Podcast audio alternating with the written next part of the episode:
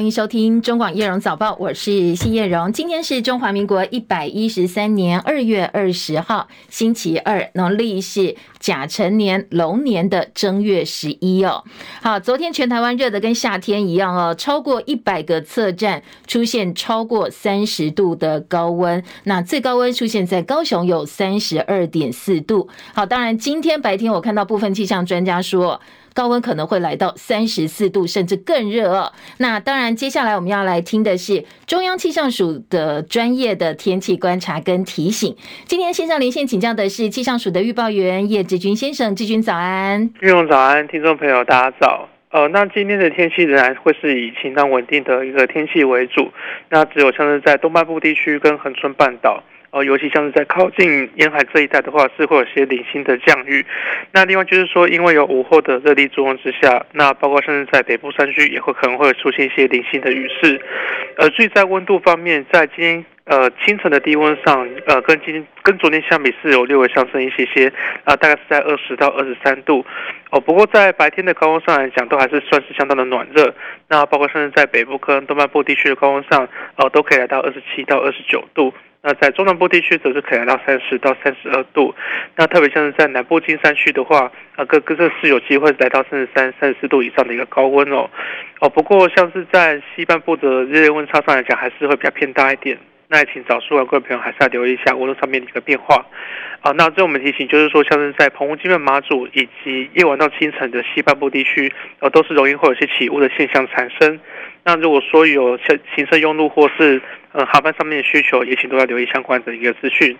以上资料是由中央气象署提供。嗯，好，志军很贴心提醒大家要留意温差，谢谢叶志军先生哦，相当详细的一个天气说明。好，提醒哦，今天上半天桃园、金门、马祖有浓雾特报，现在已经出现能见度不到两百公尺的现象了，而澎湖的能见度也是偏低的。昨天高雄三十二点四度，是高雄测站设站近百年来二月份的第二高温记录。刚才志军也提到哦，今天北部高温大概二七到二九，中南部三十到三十。二度，甚至南部靠近山区会有机会来到三十四度的温度哦。那白天的低呃这个高温都超过三十度，但是日夜的低温大概只有二十到二十三度，所以留意温差比较大哦，适时的增减衣物。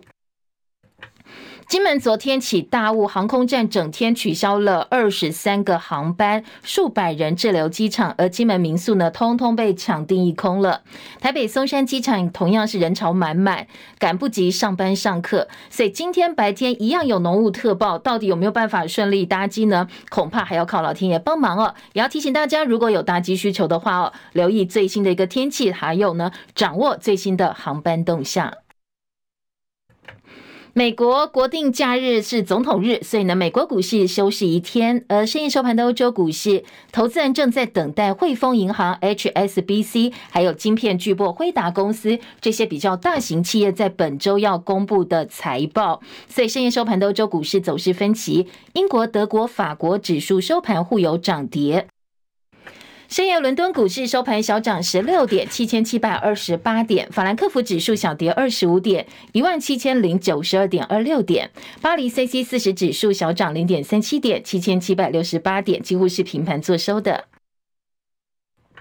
台股短线在外资转卖压盘，以及台积电这些半导体股涨多修正，AI 股拉回整理之下，昨天大盘指数震荡盘间收小红，加权指数小涨二十八点，收在一万八千六百三十五点，成交量稍微少一点，已经来呃微缩到三千七百五十一亿元，那连两减，法人说短期行情可能还是区间整理为主。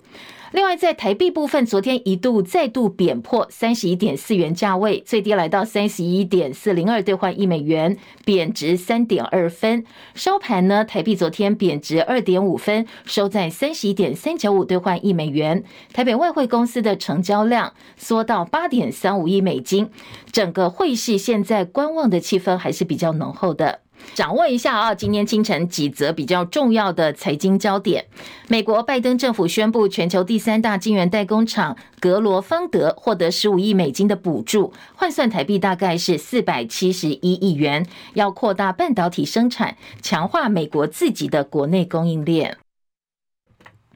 苹果公司被指控在平台上打压 Spotify 这些音乐串流对手，遭到欧盟监管机关调查。那现在估计可能的罚款会来到将近五亿欧元，换算美元五点三九亿元左右。好，这也是苹果第一次被欧盟开闸。英国的《金融时报》报道，华盛顿警告北京，如果大陆试图以在国际市场倾销货物的手段解决产能过剩的问题，美国跟他的盟友会有其他的手段。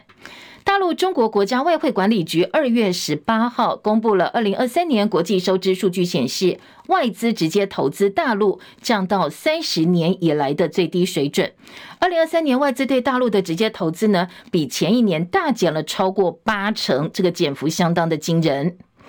南韩总统尹锡悦以推动医疗改革为由，宣布从二零二五学年度起。五年内，整个韩国的医学系要扩招两千人，增额来到百分之六十五，希望确保医疗现场的医师足够，有足够的医生提供服务。好，这个相当于南韩医师工会的大韩医师协会医协部分医界人士则说，这么大规模的扩招医学系哦，会降低医学教育的品质。所以呢，南韩首尔五大医院实习跟住院医生带头集体请辞。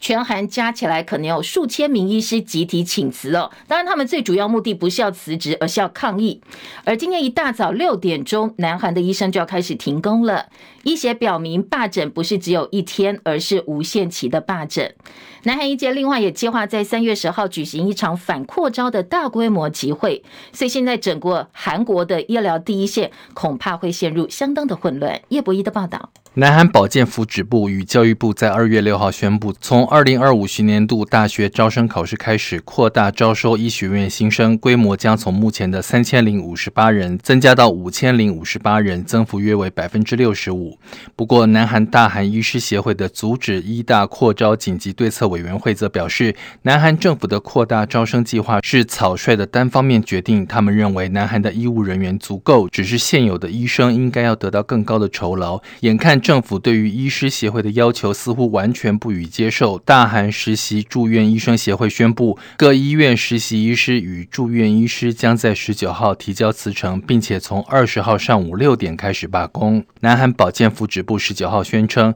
实习医师只是因为反对政府决定扩招医学生，就打算集体罢工，行为令人震惊。保健福祉部要求所有的实习医师必须坚守医疗岗位。此外，南韩总理韩德洙也指示立即部署公共医疗紧急体系以及远程看诊措施，作为罢工行动开始的备案。不过，外界忧心，一旦两千多名实习医师与住院医师集体请辞与罢工，还是会大大影响南韩的医疗量能。中广记者叶博弈在台北报道。好，医生的员额以及待遇问题哦，不止南韩，现在台湾同样也面对了相当大的一个状况跟问题。俄罗斯反对派领袖纳瓦尼上周猝逝，他的遗孀尤利亚誓言要继续为自由俄罗斯奋斗。西方领袖一致抨击俄罗斯总统普京。美国前总统川普沉默几天之后呢，他也公开谈到纳瓦尼，但是他并没有谴责普京。齐海伦的报道。英国广播公司 BBC 报道，纳瓦尼的遗孀尤利亚在周一发布的影片中誓言继续为自由俄罗斯奋斗。影片中，她的声音有时感觉颤抖。她要求观众和她站在一起。她也指责当局隐藏了纳瓦尼的遗体。俄罗斯总统普廷应该对纳瓦尼之死负责。纳瓦尼的遗体目前还没有交还家人。他的母亲和律师在他的死讯传出之后，已经立刻前往他被关押的偏远流放地。纳瓦尼的发言人说，遗体至少还要十四天才能够归还家人。这段期间，遗体将做某种化学检查。克里姆林宫周一表示，对纳瓦尼之死的调查正在进行，目前没有结果。先前对纳瓦尼猝逝保持沉默的美国前总统川普，在自家社群媒体发文表示：“纳瓦尼猝逝让我越来越意识到我们国家正发生的事。这个进程缓慢而持续，不诚实、激进的左翼政客、检察官和法官正带领我们走上毁灭之路。”但是川普没有针对纳瓦尼之死谴责普亭。记者戚海伦报道。法新社报道，巴勒斯坦伊斯坦伊斯兰组织哈马斯去年十月七号袭击以色列之后，欧盟一直试图要努力对以色列的军事行动做出回应。欧盟二十六个国家的外交部长现在同意了一份声明，呼吁立即人道暂停，以便落实长期停火。欧盟各国再度呼吁以色列不要对加萨走廊南端城市拉法发动攻击行动。而欧盟的外交还有安全政策高级代表波瑞尔说，除了匈牙利之外，所有的欧盟国家今天都一致呼吁立刻人道停止加萨走廊的战争。欧盟执委会主席范德莱恩获得所主政党支持，渴望争取连任，再度执掌欧盟执委会五年的时间。菲律宾北端巴丹群岛靠近台湾，除了美菲双方商讨再开发一处新的民用港口之外，巴丹的巴丹群岛省省长也跟菲国海巡队签了备忘录，计划在巴丹岛马哈马哈涛岛马哈涛港，好马哈涛港来开发一个作为海巡队的避风港。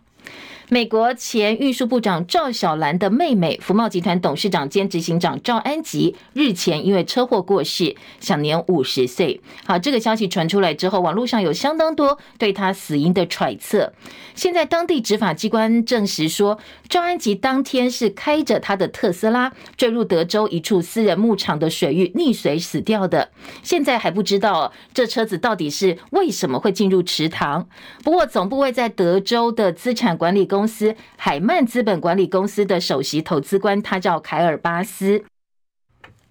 这凯尔巴斯在社群媒体上发文说，赵女士开着她的特斯拉倒车，但是呢，倒进了牧场的一个池塘里，然后就过世了。现在当地警方并没有怀疑是谋杀案。另外，还有所谓知情人士对美国媒体说，有一段汽车事故的视频，称警方目前正在针对这个影片呢进行调查。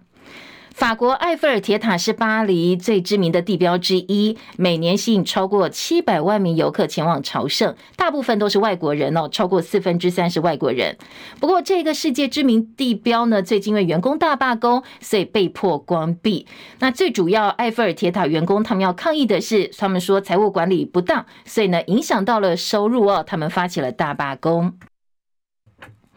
大陆媒体昨天报道，最近大陆上海市徐汇区有一所国中女老师被她的丈夫实名举报出轨，而出轨对象是她十六岁的高中学生，相关的截图在网络上流传，引起了整个大陆的社群平台热议。好，还登上微博冠军哦，热搜冠军。大陆媒体说，这个涉事的女老师呢，跟女的呃，这个跟她的所执教的国中的这个同学哦，这个学生因为发生不正当的关系，所以已经被停职了。现在整起事件正在调查当中。阿根廷球王梅西领军的迈阿密国际四号到香港进行交流赛，很多球迷呢为了亲眼看到梅西踢球的风采，球票这个门票开卖不到一个小时，将近四万张的门票通通被抢光。不过没想到后来梅西不但没有下场比赛，同时呢对外解释是受伤，但是隔没几天哦，七号在日本比赛他又上场踢了三十分钟，所以香港跟中国大陆方面对于梅西的态度相当质疑。环球时报还发表社评说，梅西跟迈阿密国际队呢不在香港踢，但是在日本踢，可能是有政治动机哦，还有外部势力要借此让香港难堪，而因此后来一系列包括阿根廷国家队三月访问大陆行程，通通被取消，甚至央视呢也把梅西相关影片给下架了。梅西昨天晚间九点多，透过大陆新浪微博发布了一段影片，长达两分二十秒的影片，他首度亲自回应这个风波。他解释他没有下场原因，说他罹患了内收肌炎症，在香港比赛前已经努力要尝试出场，不过真的因为呃受伤没有办法出赛。那为什么后来又在日本出赛呢？他说他休息几天之后感觉稍微好一点，为了准备接下来的联赛，能够恢复自己的状态，所以他在日本下。场踢球了。梅西是用西班牙话来表达他的立场。他说呢，有人说他因为政治原因或很多原因不想在香港踢球，这都不是真的。如果是真的，他就不会去大陆，也不会去香港。那梅西表示，他跟中国有非常紧密而且特别的缘分，还预告希望不久之后大家能够再见面。不过这一段解释的影片呢，大陆球迷显然并不买单哦。他们在下面的留言非常不满，梅西在影片当中连一句对不起都没有说。多。好，另外在呃两岸之间的话题哦，陆籍快艇越舰翻覆两死事件延烧了几天，同样也登上大陆微博热搜的榜首。有网友留言要求大陆官方必须要拿出具体行动，甚至激动喊出要封岛救人，血债血还。大陆当局面对呃这很多网友的愤怒的怒火，也展现了非常强硬的态度。福建海警局先宣布常态化执法之后，大陆昨天至少。出动六艘海警船巡查金厦海域，同时在金门大二胆的海域以及五通水道附近强制登船检视临检我们的观光游艇，大概半个小时。好，这游艇上有二十三名乘客，从来没有看过大陆海警上船来临检，所以大家都吓坏了。金门海巡队呢获报之后，也派舰艇前往护航，最后伴随观光船回到金门。陆委会昨天晚间证实，针对快艇翻覆案两名留置的陆籍人员，主管机关已经安排在今天按照我方的法令遣返，也呼吁陆陆方的有关部门必须要提供协助。海巡署昨天晚间说明，对大陆海警执法的巡查行动，我方跟国防部等友军单位共同掌握应处，同时也呼吁大陆秉持和平理性，共同维护两岸海域的安宁。而国防部则说，中国各式船舶进入禁限制水域，国防部呢，通通已经纳进了国军突发状况处理规定来做应处，但是原则是。我们的国军呢，是不直接介入，以不升高冲突作为原则，保持监控。如果海巡方面提出支援需求的话哦，我们在依令提供援助。而国民党立委赖士葆提醒，两岸的恶意螺旋不断的升高，希望赶快恢复对话哦，来保持两岸的和平。针对大陆海警登检金门的观光船，国民党立委赖士葆昨天说，两岸现在恶意螺旋不断升高，彼此敌对紧张关系一触即发，海警强制。登检等于是亲门踏户，他说呢，两岸应该赶快恢复对话，对话比什么都重要，不是抱美国大腿就好了，否则冲突可能会一直发生。过去世界大战通通都是小事引起酿成的大灾难，而这一次呢，大陆的呃这个渔船翻船，两人死亡，台湾的处理没有退让，没有行动沟通，所以对岸民意沸腾，这已经变成国安问题了。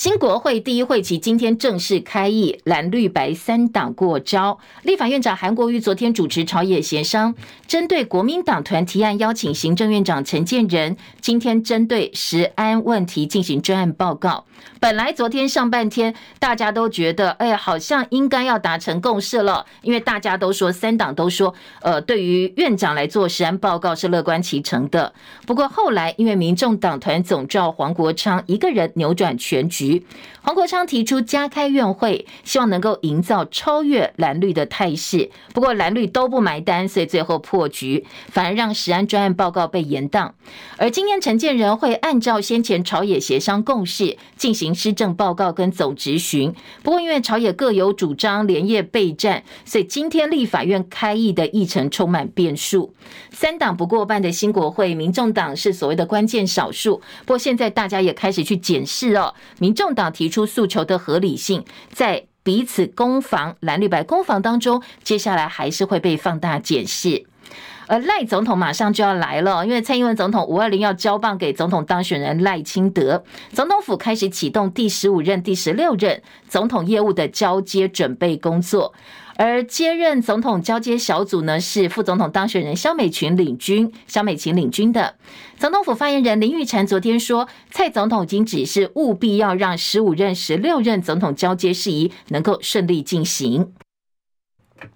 这边在准备新就任总统交接，那另外一边呢，还在检讨之前总统大选到底哪个环节出了问题。前总统马英九没有受邀出席国民党侯兆佩的选前之夜。马英九基金会执行长萧旭岑昨天接受媒体访问的时候透露，他说事实证明哦，没有邀请马前总统出席呃这个蓝营的选前之夜是错误的决策，导致国民党总统候选人侯友宜的总统票比政党票还要少。他他说他还听到哦，有人算说，因为这个错误决策，侯友谊掉了四十万票。好，那到底侯办是谁下这个命令不要邀请马英九呢？消息曾说，应该就是竞选总部吧。有人说是当时的竞办执行长金溥聪，他说很多人都是这样想的，都是这样认为的。消息曾说，当时党内很多人对于不邀马英九是有意见的，包括党主席朱立伦不赞成，那前立法院长王金平、国民党前秘书长李干龙也也都不赞成，甚至本来认为有所谓“马王心结”的当事人之一王金平，还为此打电话给侯友谊。不过，因为侯友谊在竞选总部强力建议之下，最后还是没有点头让马英九上台。所以，昨天马办对外透露的消息是说，这个呢可能是影响到了侯友宜选票，至少四十万票。另外，基隆的东岸商场的产权争议持续延烧。服饰品牌内的主张，他们拥有基隆东岸商场二到四楼建物产权，指控是否违法招商，在没有取得产权所有权的情况之下，强夺财产纳入了招商的范围。而基隆市长谢国梁昨天到立法院开记者会，点名前基隆市长，就是现在的内政部长林佑昌，说林佑昌必须要把话说清楚，东岸商场的产权到底是不是 NET 的，以及有没有在他主政的时候刻意把东岸商场送给 NET。而内政部长林右昌则回批谢国良招商过程黑商手段粗暴，把基隆的金鸡母贱价伪商。他说呢，是谢国良自打嘴巴处置的不是很好，才会酿成今天的风暴。张伯仲的报道。率先召开记者会的谢国良喊话林右昌出面说清楚所有权的归属。对此，林佑昌也在上午十一点出面受访时回应表示：“谢国梁跟 NET 的争议哦，最主要是谢国梁市长在东岸招商的过程里面，把东岸商场基隆的金鸡母贱价尾商，过程黑箱，手段粗暴。”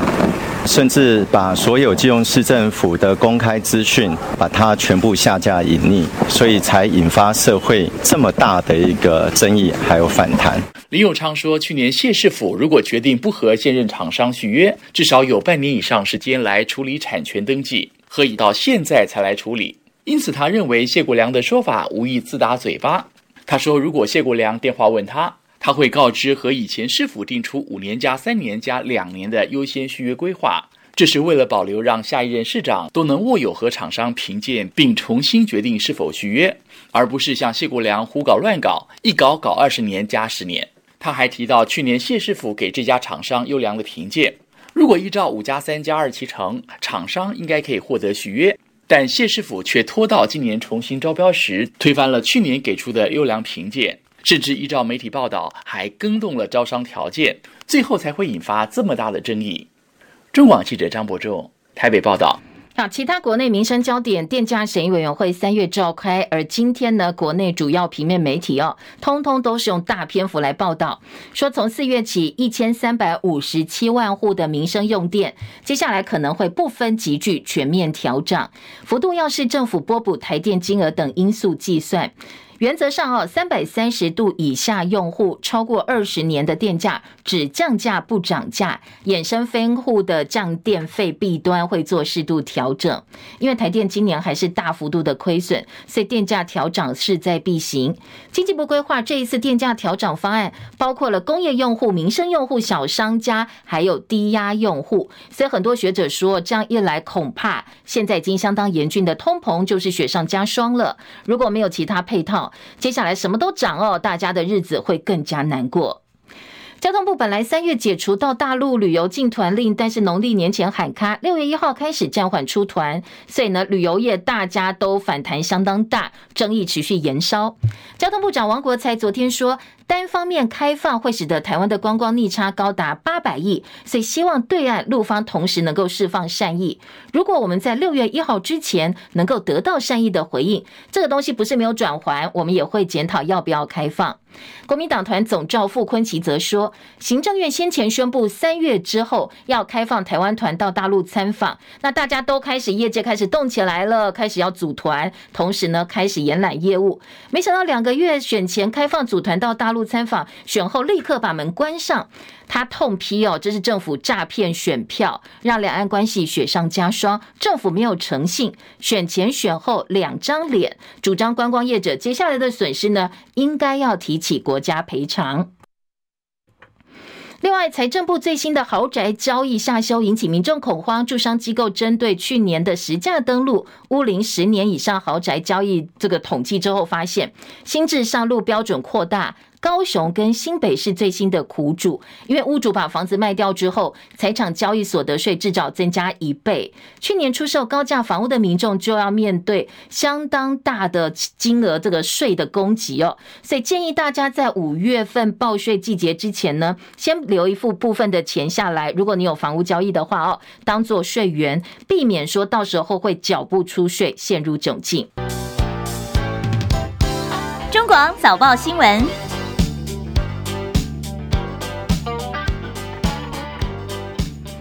续，我们来听第二阶段的读报哦。不过读报前，大家透过直播可以看到我手上拿的这个小看板哦，小手板，三十万订阅募集当中，中广新闻网需要大家帮帮忙哦，帮我们的 YouTube 频道来冲冲点阅还有订阅数。好，七点到八点，叶荣早报在 YouTube 频道上有直播，大家可以透过网页版的 YouTube 或者是呃手机平板的 App，来收看收听，搜寻中广新闻网，搜寻叶荣早报，七点到八点的直播，八点钟之后。叶荣早报的直呃这个影音档也会留在我们的频道上，欢迎大家随时回来补按赞、补分享、补留言。当然最重要的是记得帮我们做订阅啊！三十万订阅，这个现在强力募集当中。好，我们眼前的数字是二十八点五万，就差您的订阅喽。好，请大家帮帮忙哦。再来关心是今天早报的头版焦点，嗯，首先跟大家荷包密切相关的。电价调涨，四月开始，民生电价也要涨哦，全面涨，不只是工业用电哦。今天呢，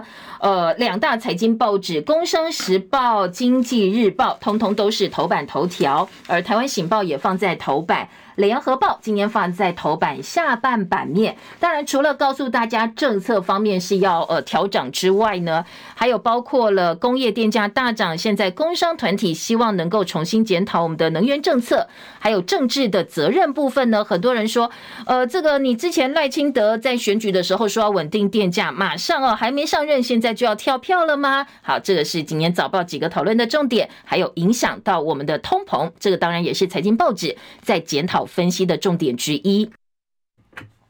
嗯，接下来的物价上涨恐怕是免不了的。另外，综合性报纸呢，包括《中国时报》的头版以及《联合报》、《自由时报》今天的头版头条，通通都是关于金厦海域最新的一个紧张关系。好，今天早报做了还蛮大篇幅的报道哦，告诉大家说，哎，接下来呢，金厦紧张情势在昨天大陆海警强势登上我们的金门观光船之后。再度引起两岸的一个关注。好，三个综合报纸，三家综合报纸，中时、联合、自由都是头版头条。好，等一下我们来听听看哦，各方是怎么来分析目前的一个状况。当然，人员都是平安的啦哦。不过，这样一个嗯，登上观光艇去做呃这个临检啦，或者是一个强制的呃登检，这是过去并不常见，相当罕见。不同样的呃不同的做法，在特别的一个紧张环境、紧张情势之下，呃，可以讨论的点相当多。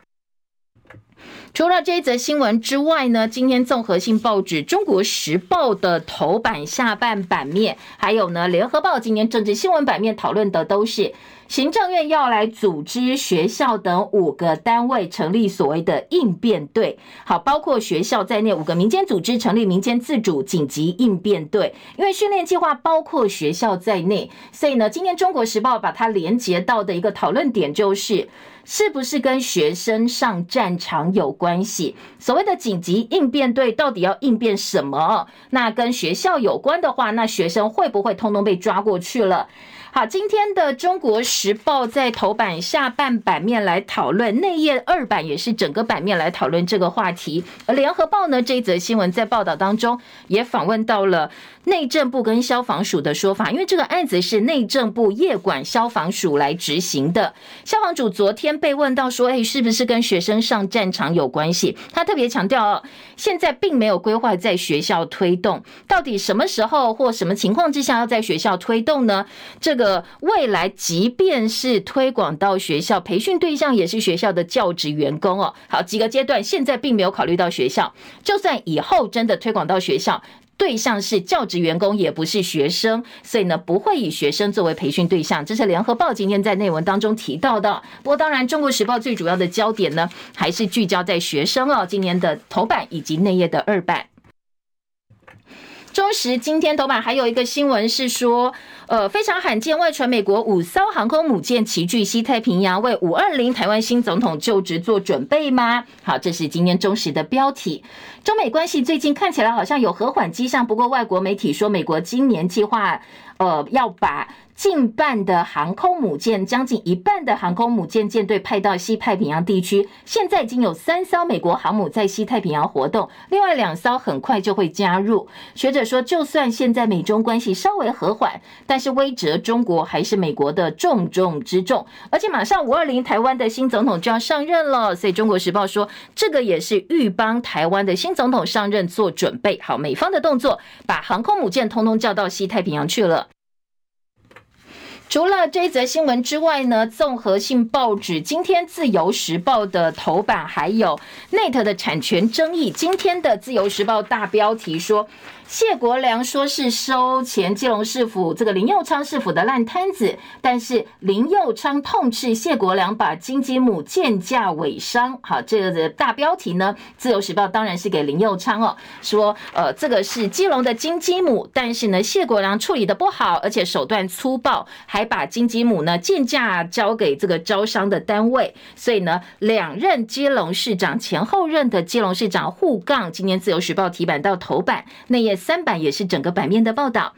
下半版面还有包括国姓山区传枪击命案，员警夜间打猎，但是呢，嗯，他本来马上就要退休，这个警察哦，他到山区去打猎，却被其他的猎人以为是猎物，所以呢，中枪身亡，背部中弹身亡了。现场遗留没有落马自制猎枪，同行表哥说没有带枪入山，但是呢，这个开枪的人哦，谢姓男子跟五十四岁的范姓表哥去打猎，结果没想到，结果打中了一个马上要退休的警察。国中毕业当密医，彰化一名许姓医师看诊三十年赚了两百五十二万。好，这在呃这个一般的坊间其实可能不是只有他，但是还蛮扯的。说彰化一个许姓男子，他只有国中毕业，从来没有在医学院接受过正式的一个嗯训练，他只有在诊所当过助理。没想到他就自称是许医师，在鹿港开密医诊所三十年的时间，呃，还开药看诊，很多人小病被他医成大病，大病被他医成绝症，所以呢，延误了就医时期呢，现在被医违反医师法起诉了。好，这起个案呢是呃自由时报一样提版到头版。嗯，自由另外一则头版的新闻是中研院研发的基因转植水稻维生素 B one 增加百分之三十。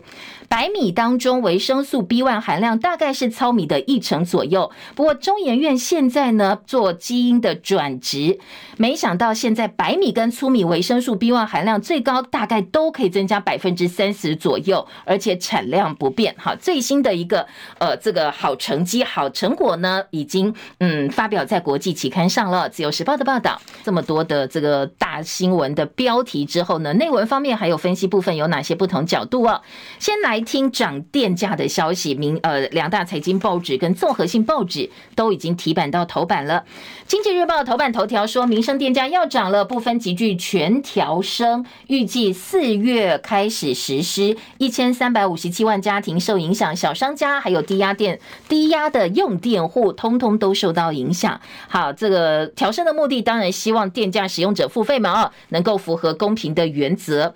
小商家大部分会被调涨的都是低压的用电户。工商时报直接告诉你，四月起民生电价全面涨，捶心肝，因为冻涨二十年的三百三十度以下民生用电，接下来不冻涨了要解冻，影响超过九百万户，预计三月拍板，四月上路。好，这个是呃今年工商时报的标题。而联合报呢，则说四月电价民生用电拟全面调涨，经济部下个月拍板，估计一千三百五十七万户家庭受到影响。除了民生电价之外，工业电价同时也会大涨。而经济部昨天的说法是，现在是在讨论阶段，到底涨不涨、怎么涨哦，交给电价审议委员会决定。三月上旬开会，那所以估计呢，在中旬之后，慢慢慢慢结果就会出来了。好，因为三百三十度以下的用电超便宜，所以民众大部分用分户的方式来规避。我只要呢，嗯，可能呃，如果是透天民宅的话，我分成三户三张电表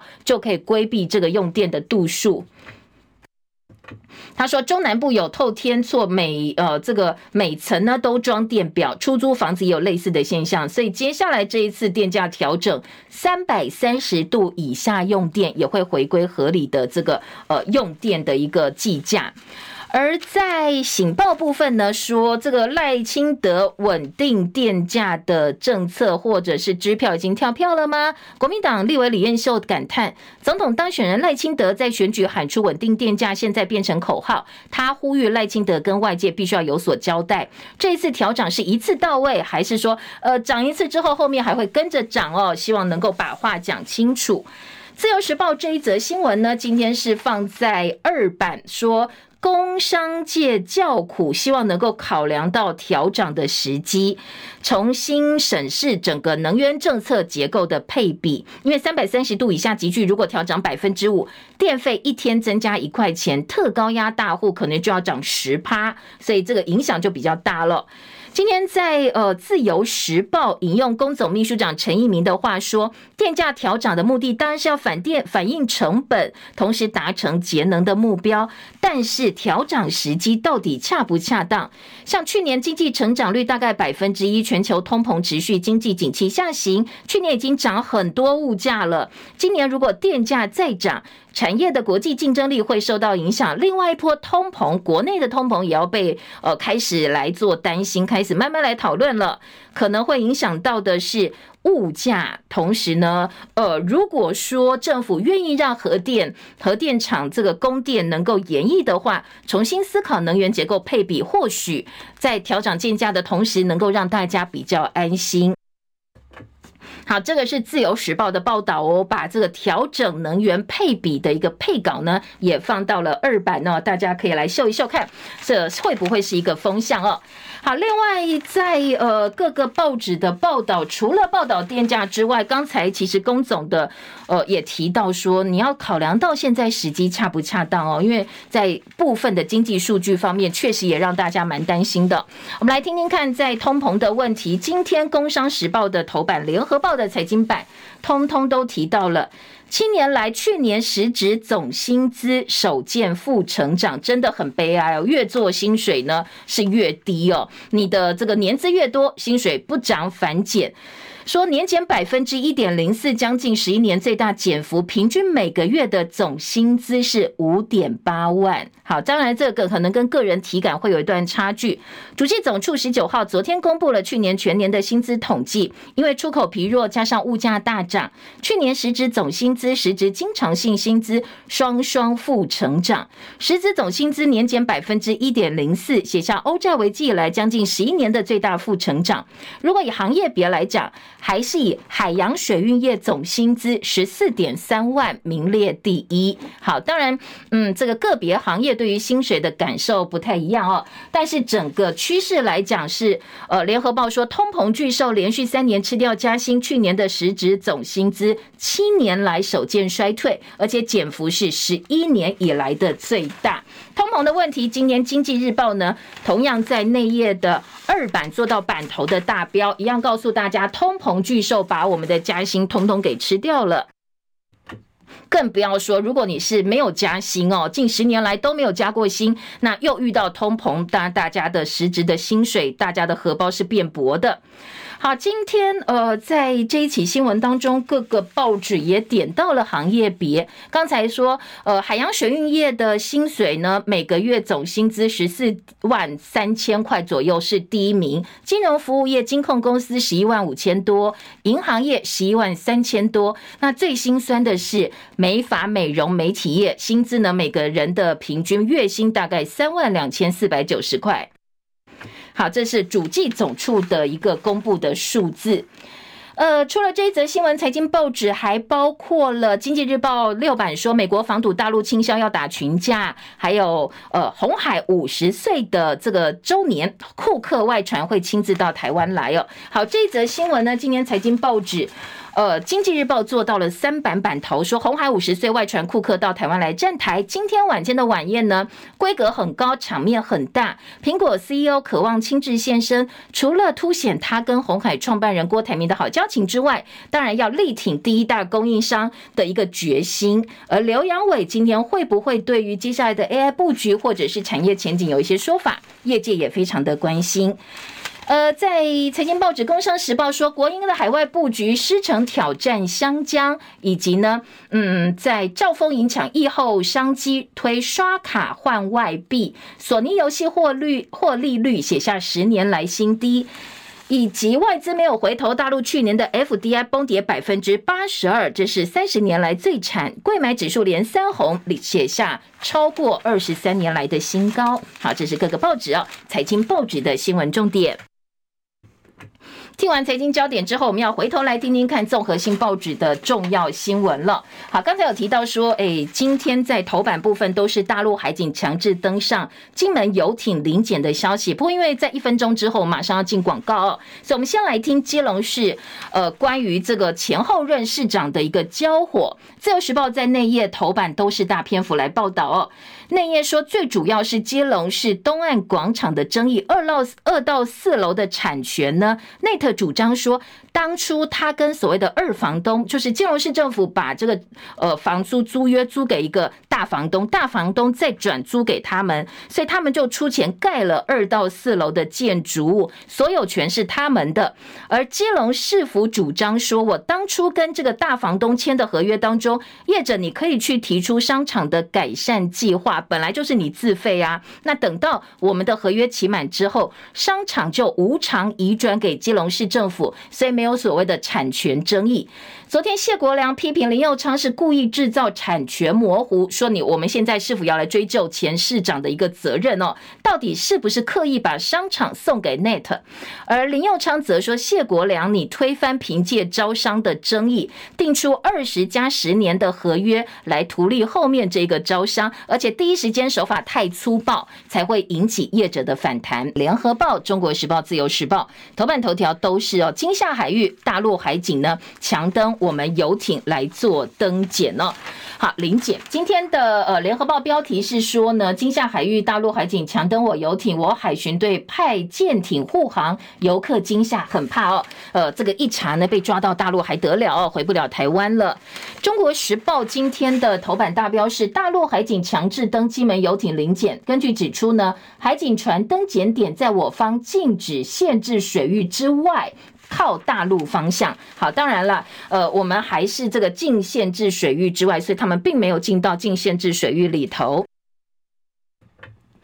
而自由时报今天的头版重点呢，则是聚焦在说，哎，我们自己的这个海巡队是把人员平安护送回来了。说中国海警蛮横登检金门观光船，我海警呢海巡紧急驰援护送平安返港。好，这是自由时报的标题。各个报纸呢都把昨天的整个过程稍微还原了一下哦。说海巡获报之后派两艇驰援护航，两岸陷入恶意螺旋，蓝营立委希望能够赶快恢复。复对话，而中共官媒不满我们拒绝公开过程。好，中国时报点到这个点哦，说呢，呃，在民进党团书记长庄瑞雄庄瑞雄的看法说，金门离大陆很近，过去都可以和平相处，现在因为个案引发波澜，政府呢还有民间大陆，通通都应该要有所节制，否则呢僵持在这边劳师动众，过度过度的浪费人力。人民日报海外版的官网刊登评论说，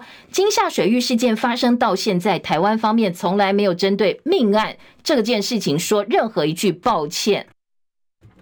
以侦讯不公开为由，拒绝还原事件的具体过程，而且陆委会、海委会、检方的回应言语当中轻描淡写、理直气壮，透露着冷酷无情，还有对抗的思维。好，这是中国时报引述人民日外日报呢海外版的一个评论。联合报今天在头版说，昨天有六艘海警大陆海警船紧贴我们的水域外围航行，而快艇翻覆案两个被呃救回来的大陆人，他们生还的大陆人呢，今天会遣返，所以希望大陆方面呢能够提供相对应的帮助，帮助这两个人回到中国大陆。海基会昨天说，陆方昨天下午提供打算申请到金门处理善后的家属跟人员名单，海基会已经委托旅行社跟移民署来送件，昨天就发证，所以今天海基会也会派员到金门去哦，来提供人道的关怀。好，这是联合报今年头版点到的内页新闻。首先，执法影像部分呢，中国时报在三版说。蓝营也希望赶快公布执法影像，消弭相关争议。侦查不公开，你很难去说服两岸人民。适当的公布追捕画面，可以避免彼此的恶意跟冲突升温。所以现在海巡署也在考量喽，说当然现在不能公布了哦。但到底要不要公开说明执法过程，已经呈报海委会审酌。如果有必要的话，会适时提供说明。好，所以呢，现在海巡署考虑的并不是公开执法的影片，而是公开说明哦。好，这可能跟大陆方面的期待也是有点落差的。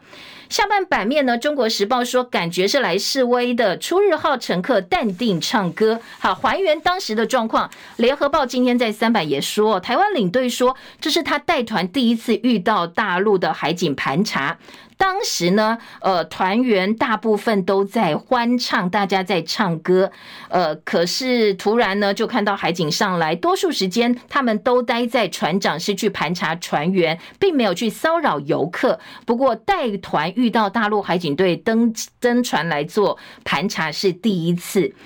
他说：“确实，两岸关系可以看得出来很紧绷，而且海警登检的举动有点示威的意思。幸好后来呢，海巡我们自己的海巡舰艇护航他们回来哦，所以呢，大家就比较安心一点点，否则很怕回不了家的。”今天联合报说，大陆六名海警登检出日号三十四人，惊魂盘查大概半个多小时。现在金门渔会已经告诉渔民了，说在这特殊时期，大家都要稍微节制一点哦，千万千万不要越界，否则引发另一起冲突呢，那就不得了了。两岸渔民，呃，这个金门的渔民说，其实哦，嗯，我们没有捕鱼的时候，有一些没牌大陆渔船晚上就会过来，天亮再离开，海巡人员也拿他们没办法。我们自己彼此民间是有默契，不会打架了哦。相信呢，呃，只要我们这个稍微节制一点，是不会擦枪走火的。学者说，但是这一次大陆登我们的游艇临检，这是灰色地带的一个威胁。未来可能两岸擦枪走火的风险还是会不断提高，我们也希望对岸能够读懂我们善意的讯号，说呃，当然在整个过程当中，我们的官方哦，总统府其实从头到尾都没讲话哦，希望尽量能够让整个事件慢慢慢慢能够呃把这个紧张情势降温。马办警告，现在的情况不利赖清德的两岸布局。好，这是联合报的标题哦。中国时报引用赵春山老师的话说：“两岸赶快做危机控管吧。”而管碧玲海委会的管碧玲说：“希望能够搭善的桥梁。”今天的联合报访问了赖信元，好，这个赖信元呢是前总统马英九时代的陆委会主委，他要出书了。他在说现在两岸紧张情势升高，但他认为 ECFA 应该不会断，赖清德有机会突破两岸盲点，前提是必须要理性再理性。好，这是今天呃联合报引述赖信元的说法。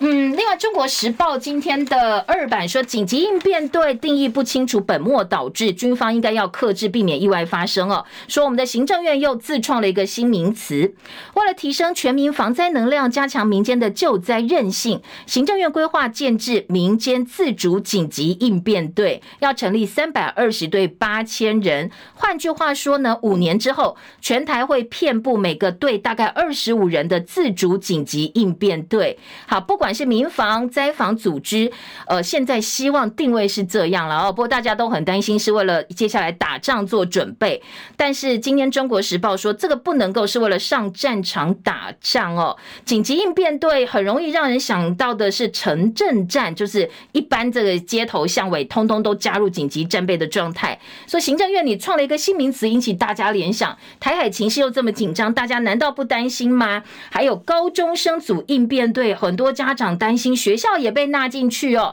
那到时候，呃，这个紧急灾害可以自助自救，打仗的时候是不是要把高中生第一时间推到战场去？不过当然，我们一开始也讲到哦，现在消防署的说法是。暂时不会纳入这个呃学校，就算学校纳进来，教职人员优先也不会先想到学生。联合报今天的二版朝野备战，立法院今天开议变数多，白银坚持要加开院会协商破局，所以十安跟施政报告到底谁先谁后，现在争持不下。蓝绿齐批黄国昌作秀太矫情，黄国昌说加开院会不胜枚举，傅昆萁说立法院又不是武道场，绿营党团说你再这样闹下去就会影响到食安报告喽。团败结束立刻开战，蓝绿白三党过招热身，说民众党呃诉求的合理性接下来可能会被民众放大检视哦。还有瘦肉精案，卢秀燕说中央赶快查清楚，不要变成悬案。如果希望呢台中市府有人去做报告。说希望他去立法院报告，他说他不会去哦，但是他会派负责整个检验肉品的相关比较知道过程的人员呢，到立法院去做报告，希望呢整个事情能够水落石出。时间到了，谢谢大家收看收听，祝福您今天美好顺心，明天早上七点钟再见，拜拜喽。